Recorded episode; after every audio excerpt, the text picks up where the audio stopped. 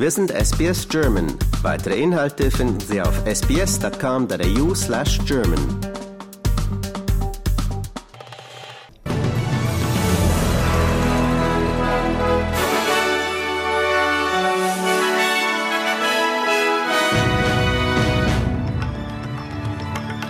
Sri Lankas Präsident tritt offiziell zurück.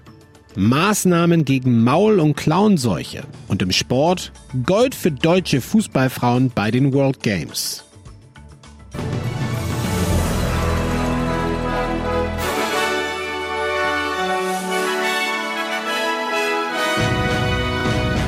SBS Nachrichten, Freitag, 15. Juli, guten Abend. Australien wird ein vom Commonwealth finanziertes Multimillionen-Dollar-Paket erhalten. Die Hilfszahlung soll helfen, das Einschleppen der Maul- und Klauenseuche nach Australien zu verhindern. Anlass ist die Sorge, ein Ausbruch der Krankheit könnte Teile des Agrarsektors schwer beschädigen. Landwirtschaftsminister Murray Watt sagte, 14 Millionen Dollar werden ausgegeben, um die Ausbreitung der Krankheit in Australien Übersee zu verhindern. Pleased to announce today uh, a new $14 million funding package, not previously announced, uh, as the next step in elevating our two pronged approach to combat foot and mouth disease. There are new measures that we're announcing that apply both in Australia.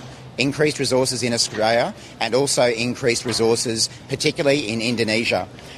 5 Millionen Dollar der Ausgaben sind geplant für Direktmaßnahmen vor Ort in Indonesien, Timor-Leste und Papua-Neuguinea.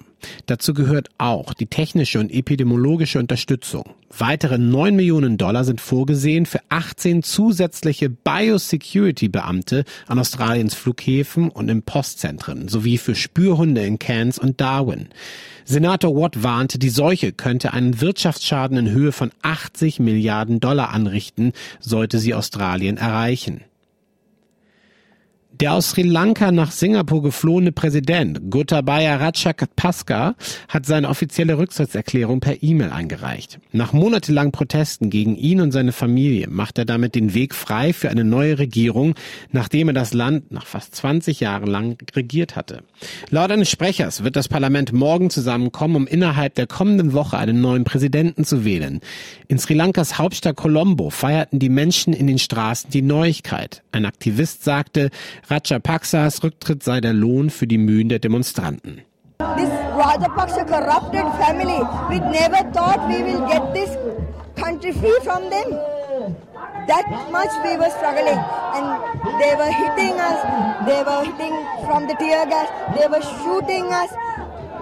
There are so many people who are in the hospitals, people were dying. Still, people never give up.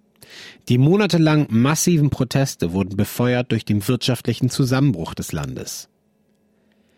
Anthony Albanese hat sich den Staatsoberhäuptern der Pazifikinseln angeschlossen und erklärt, man befinde sich in einer Klimakrise und die globale Temperatur müsse auf einen Anstieg von 1,5 Grad reduziert werden. Die Veröffentlichung des Beschlusspapiers folgt zwei Tage voller Meetings beim diesjährigen Pacific Island Forum. Albaneses Regierung steht jetzt unter Druck, Australiens Emissionen weiter zu reduzieren. Gestern forderte Fijis Premierminister Frank Bainimarama bei dem Nachrichtendienst Twitter Australien dazu auf, mehr zu tun. Anthony Albanese verwies jedoch darauf, dass die neuen Klimaziele seiner Regierung von den Chefs der Pazifikstaaten willkommen geheißen wurden. All of our Pacific Island friends and leaders uh, who were very positive about Australia's role at the meeting Uh, they were positive and it was reflected as well in the communique. They welcomed Australia's new position on climate change. Alle Nationen des Forums einigten sich ebenfalls darauf, Vanuatus Kampagne vor dem Internationalen Gerichtshof zu unterstützen. Das Land fordert Untätigkeit beim Klimaschutz als Angriff auf die Menschenrechte anzuerkennen. Ivana Trump, die erste Ehefrau des ehemaligen US-Präsidenten Donald Trump, ist im Alter von 73 Jahren verstorben. Einsatzkräfte entdeckten den Körper von Trumps Ex-Frau in ihrem Wohnsitz in New York City. Die Behörden gehen von einem Herzinfarkt aus. Die offizielle Todesursache muss allerdings noch bestimmt werden. Ivana Trump wurde in der ehemaligen Tschechoslowakei geboren und war von 1977 bis 1992 mit Trump liiert. In dieser Zeit übernahm sie diverse Rollen innerhalb der Trump-Organisation, unter anderem Vizepräsidentin für Interior Design. Während in Deutschland die Sorgen vor einer Gasknappheit steigen, wirbt Griechenlands Tourismusminister Vassilis Kikilias jetzt in einem Artikel der Bild-Zeitung vor allem um deutsche Pensionäre, die mit einem längeren Urlaub in seinem Land so der Kälte entfliehen könnten. Für Herbst und Winter wäre es für uns Griechen eine große Freude, deutsche Rentner zu begrüßen, die einen mediterranen Winter mit griechischer Gastfreundschaft, mildem Wetter und hochwertigen Dienstleistungen erleben möchten, so der Tourismusminister.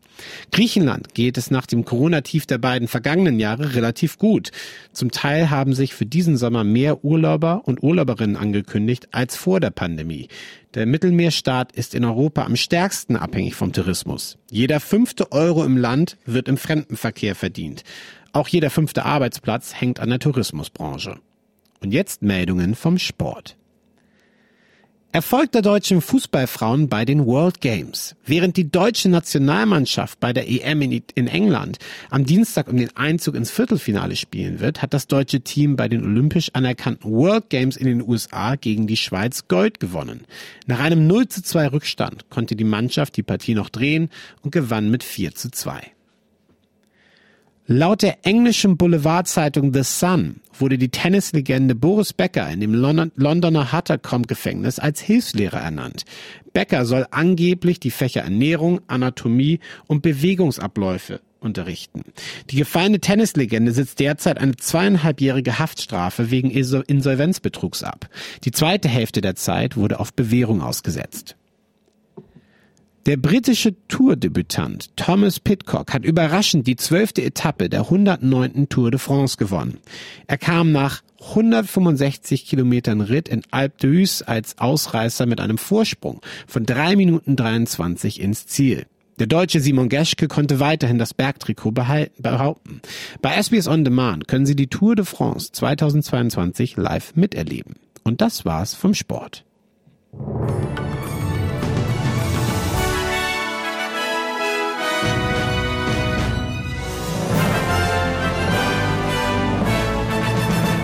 Die Wechselkurse. Heute erhalten Sie für einen australischen Dollar 67 Euro Cent, 67 US Cent oder 66 Schweizer Rappen.